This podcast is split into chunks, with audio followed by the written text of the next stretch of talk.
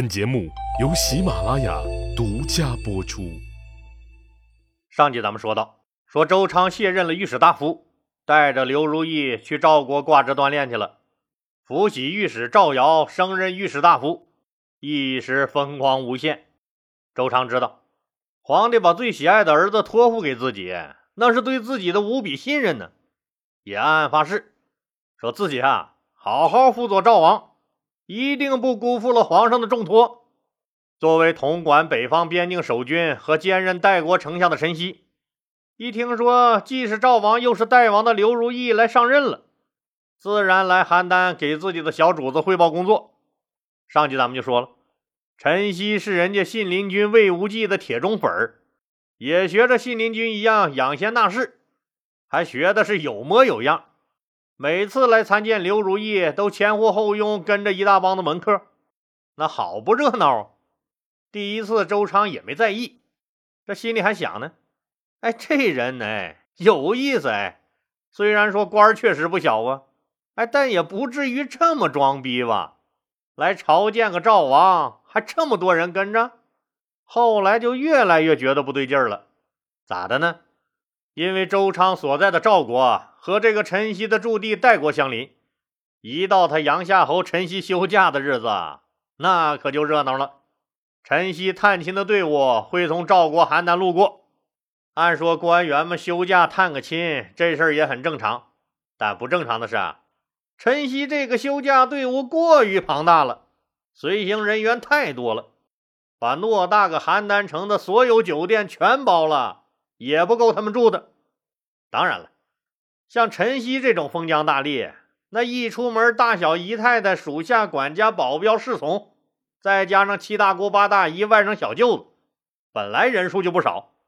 但陈曦的队伍除了这些人，那还浩浩荡荡跟着更大的另外一拨人，就是他陈曦养的门客。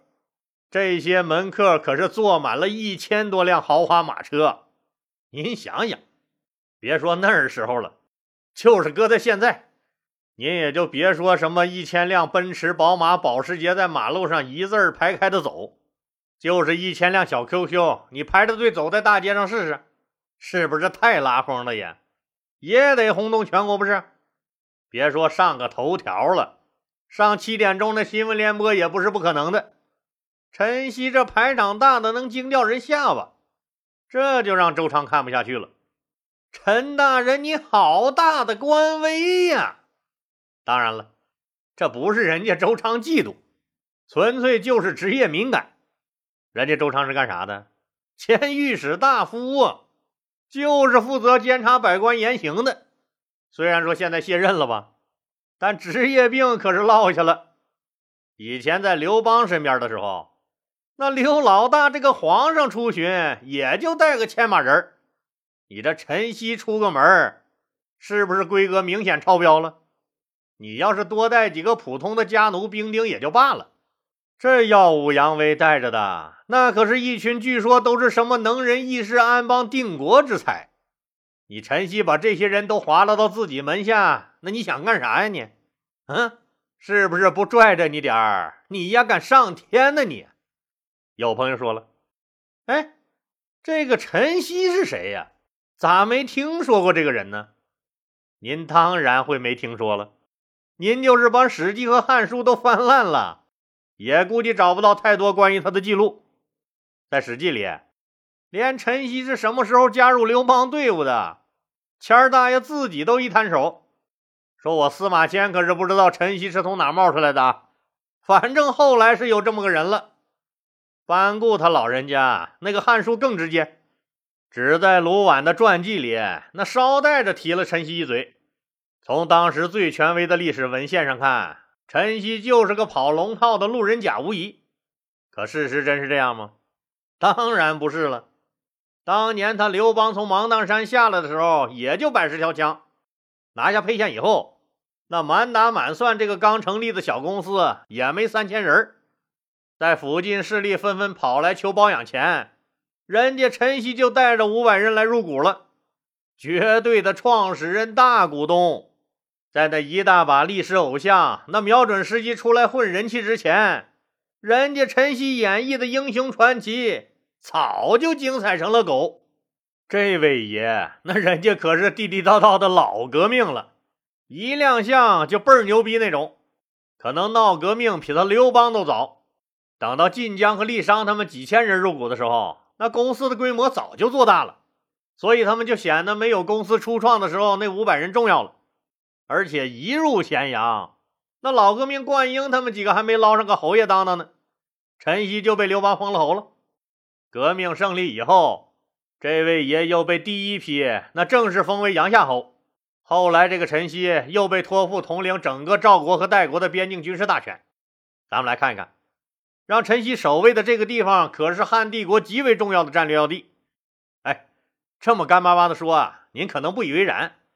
那老李就告诉你，这个地方是哪儿，你就清楚它的地位有多重要了。赵国那个最伟大的赵武灵王曾经在这推行胡服骑射。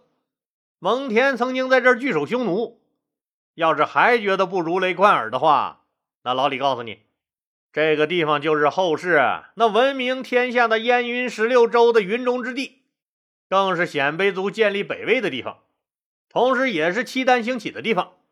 这地方重要不？不是他老刘最信得过的人，会把这么重要的地方交给你？是不是满满的倚重和信任呢？这么看来。他更不可能是一个无名之辈，绝对是资格老、能力强、领导超级信任的人。再说一点佐证，那个被降为淮阴侯的韩信，他瞧得起谁呀？他，他谁都瞧不起，根本不屑于和樊哙、灌婴他们为伍。可是他却对陈曦赞赏有加，甚至于积极准备协助他叛乱，就更能看出来这个陈曦不简单。还有就是。因为他的这次叛乱，直接和间接死了五位诸侯王，别人有这么大的威力和影响吗？陈曦这个人就啥也别说了，那绝对是了不地。哎，那为什么那些所谓牛逼闪闪的历史典籍中找不到他的功劳和事迹呢？这还用问？一个叛国者还要啥自行车啊？要自行车，当然要刻意抹去他的一切功绩了。这就像秦始皇时代那个昌平君，啥事迹没有，一出场就是相国了。可以说啊，这个人非常重要，但他的事迹都被刻意掩盖，因为他同样是造反派，同样没成功。历史到底该怎么写，不由他们控制。老李讲过，这个陈曦是魏国著名公子信陵君魏无忌的死忠粉，对信陵君绝对是真爱。信陵君最重要的特点就是养贤纳士，陈曦同学继承了他的衣钵，而且学的是有模有样，也大量的养起了门客，成为了当时那唯一一个公子级别的政府高官。陈曦这种出行规模明显超标的做派，那自然是引起了以监察百官言行为业的周昌的警觉。周昌开始琢磨起陈曦的意图了，还特意主动接近陈曦，和他唠唠家常。从陈曦的言谈中，周昌感觉到陈曦这个人野心很大。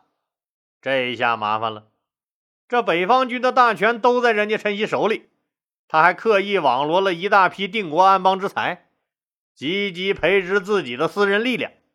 哪天人家一宣布造反，那首先自己和刘如意就得掉脑袋。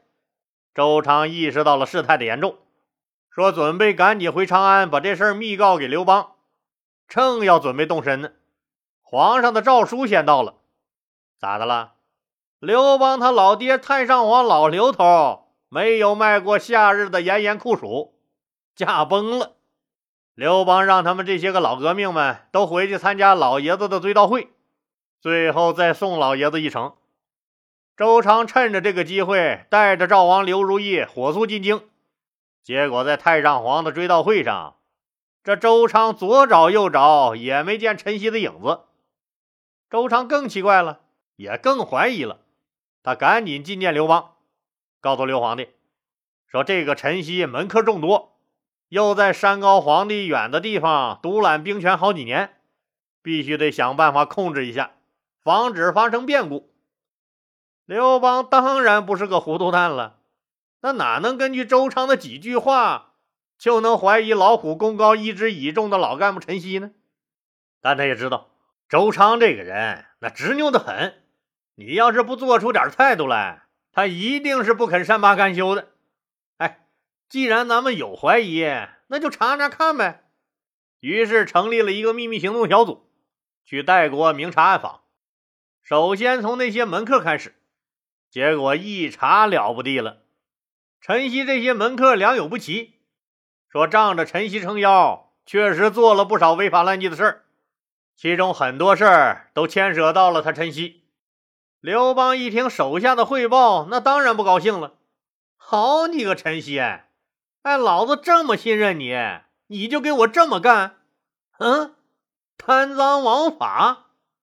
但他觉得可能也就是点经济问题，也就没直接下令对陈曦免职缉拿。也是想再给这个老战友、老革命一个机会，就下诏让陈曦进京述职。实际上，也就是让他解释一下，你那些门客是咋回事做的那些个违法乱纪的事儿，到底是不是真的？你参与没参与？陈曦接的诏书，那直接就懵逼了，联想到前段时间发现有陌生面孔四处打探消息，又想到前几天太上皇驾崩，自己托病没回去。这本身就已经是大不敬了，手里这诏书，看样就是一张阎罗王的地狱通行证啊！陈曦萌萌哒五花肉脸，那颗造反的祸心开始骚动了起来，开始了紧锣密鼓的做着造反的各项准备工作，同时派人秘密潜回长安联络淮阴侯韩信，争取他的支持。为了给自己争取更多的准备时间。陈曦又给刘邦回了封信，说：“皇上啊，我确实病了，您再等几天。我这病啊，稍微再好那么一丢丢，我爬也爬过去向您诉职，并附了一张那医生给开的病情诊断证明。”刘邦一看，哭笑不得。基于对他的信任，刘邦也没过分要求让陈曦马上回京，这就给陈曦留出了充裕的准备时间。陈曦在整军练兵、联络韩信的同时，抱着敌人的敌人就是朋友的原则，派出门客去联系游离在雁门关附近喝西北风的韩王信。结果这两个家伙都不用什么非诚勿扰，直接就牵手成功，组成了个坏蛋二人组，准备危害社会。这本来八月份处理完老爹的丧事，刘邦又安排完各诸侯王在各自的国都建太上皇庙。正说该好好歇歇了。公元前一九七年，也就是汉高祖十年九月，当得到了韩信会暗中支持遥相呼应的信息后，陈曦正是在边境起兵造反。他自己把自己封为代王，开始四面出击。代地附近各县慑于陈曦大军的淫威，都纷纷投降了他。陈曦这颗大雷终于引爆了。这个消息传到长安。刘邦可火大了，知道一旦不能及时灭掉陈曦，就怕匈奴人借机发难。没办法，还得御驾亲征。于是，一边派人通知梁王彭越和淮南王英布，让他俩速带兵前来助战，也命令淮阴侯韩信一起随军出征。韩信就等刘邦一离开长安，就伺机在中央组织暴动，搞乱朝廷，支援陈曦。哪能跟着刘邦走？就以病重为由，留在了长安伺机活动。刘邦下令，大军急行军赶往赵国都城邯郸。陈曦不愧是老革命，这一出手就把常山郡二十五座城池中的二十座占为了己有。韩王信也伺机出动，配合陈曦作战。匈奴一看汉人又打起来了，那也趁机出来开点油。一时间，这战火遍及了云中、雁门、邯郸、上党、东郡、河间、太原、上谷、衡山等郡。也就是说，基本上整个北方都燃起了战火。这要任其发展下去，后果可是不得了啊！彭越和英布这时候都开始摇起了大蒲扇，嗑着瓜子儿，看开了热闹了。他俩也都知道，这刘邦一直在清剿异姓诸侯王，臧荼死了，韩信、张敖被免。韩王信被追杀，他俩也是惴惴不安，吓得满脑门子的汗。对于陈曦的这次造反，他俩还有点莫名的期待呢，说只要陈曦能拖得住刘邦，或者直接把老刘闹死，那他们就安全了。